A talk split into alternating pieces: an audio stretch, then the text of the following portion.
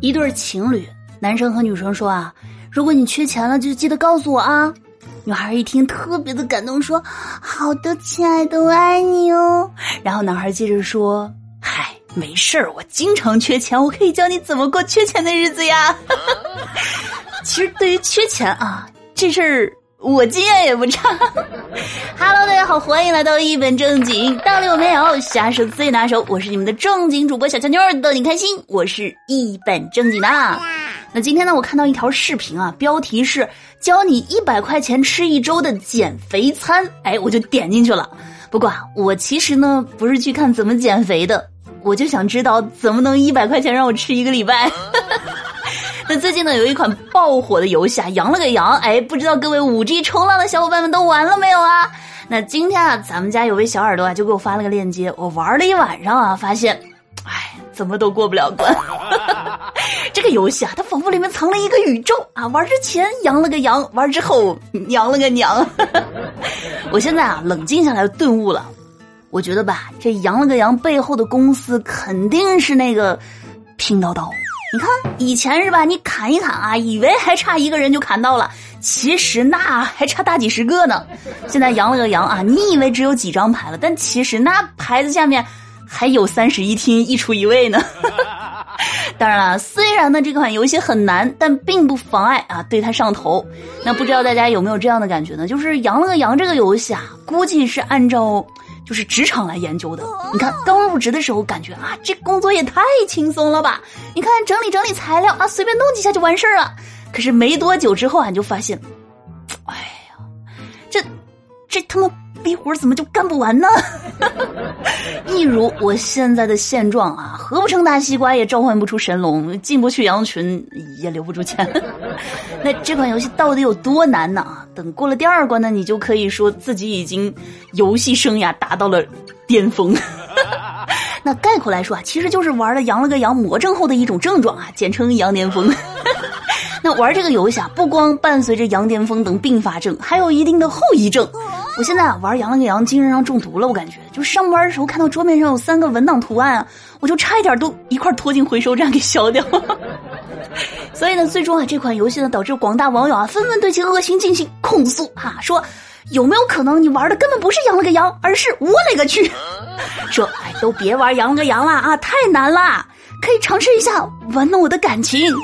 说呢，这个羊了个羊啊，总共五宗罪啊，傲慢，说就觉得我肯定能过第二关。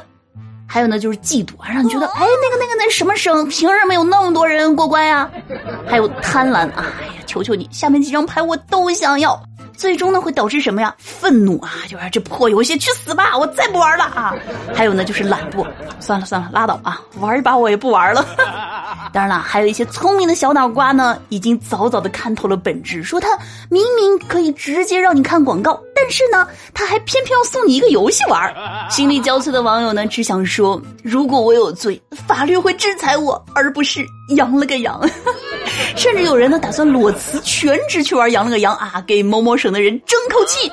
总之呢，已经被这个羊了个羊啊折磨的是不成人样了。就是入圈很难啊，第一关考的是幼儿园，可第二关马上就考清华，让你猝不及防。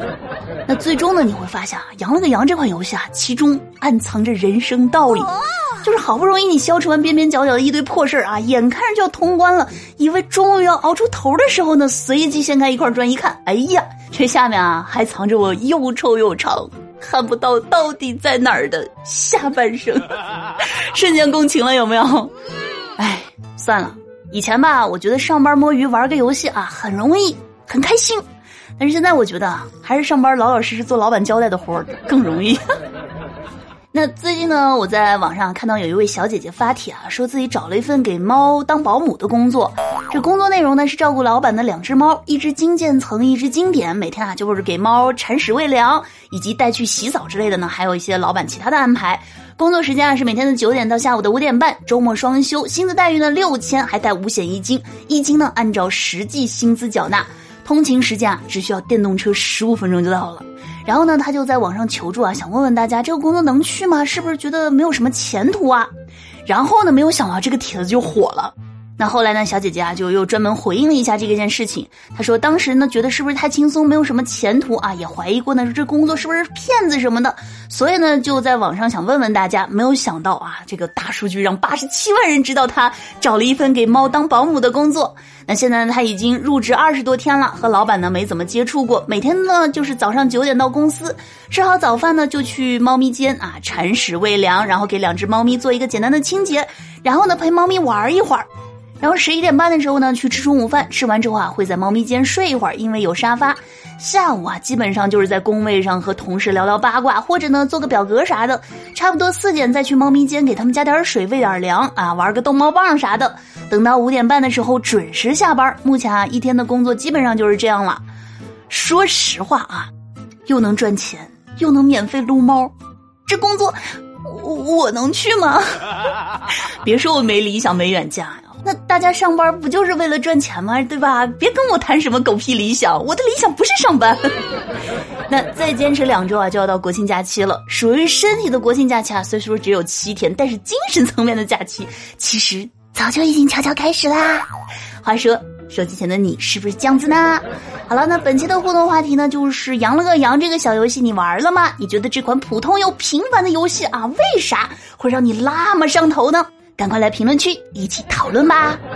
好了，那接下来的时间呢，我们一起来看一下上期节目当中的听友留言。那上期我们的互动话题啊，是这个婚姻当中呢，大家认为物质条件重要吗？来看一下大家都有什么想说的。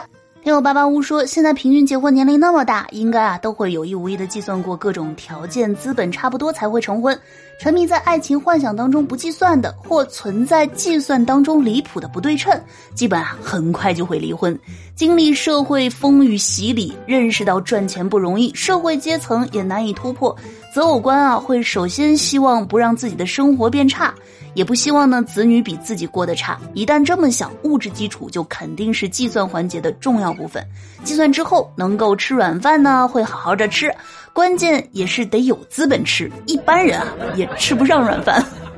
所以啊，这个有句话叫什么来着？你光见贼吃肉啊，没见贼挨打，对吧？赘婿啊也不是那么好当的。听友青鱼说：“我觉得啊，物质生活是不重要的，看你的那一方呢，是不是你最爱的人，在爱情的基础上再考虑物质生活。”听友麦芽饼干说：“婚姻不应该是爱情的延续吗？从怦然心动到白头偕老，怎么会有这么多问题啊？大家轻松一点，对吧？啊，不要考虑那么多。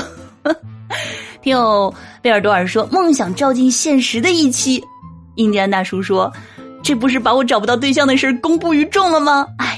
终究还是瞒不住了。那其实呢，把大家的这个观点啊归纳整理一下，我觉得可以概括为就是，爱情很重要，面包呢也很重要，对吧？所以呢，最好的选择啊，就是既有爱情，哎，又有面包。那如果没有的话，两个人呢能够一起努力啊，就是为未来创造更好的这个生活条件呢，也是很不错的选择。当然了，这个说起来容易啊，但是做起来难，是吧？所以才会有那么多人兜兜转转啊，依然还是单身。那也期望啊，这个手机前单身的你呢，能够早日找到属于自己的他。那再来看几条其他的评论啊，听友五彩路说，躺着睡觉啊，对肺不好。右侧睡觉对肝不好，左侧睡觉呢对心脏不好，趴着睡对肠胃不好，熬夜的对肾不好。所以啊，这个另外一位听友问他，那到底该怎么睡呢？我也好奇，所以到底怎么睡才最科学、最舒服、最有利于健康呢？听友七二零幺零零九七啊，评论说：姐姐，我是一枚四年级的小学生，听了你好久了，但是一直都没有评论过，真真的是非常的喜欢你，请你一定要读哦。谢谢谢谢你的喜欢和支持啊！但是记得以后一定要经常来评论哦。好了，那上期的听友留言呢，我们就分享到这儿。以上呢就是本期节目的全部内容了。听完之后不要忘记点赞、评论、收藏，还有呢多多的分享。如果还没有听够的话呢，可以去订阅收听小强妞的另一档段的节目《爆笑夫妻》。喜欢听书的小耳朵也可以到我的主页看看有什么你喜欢的故事。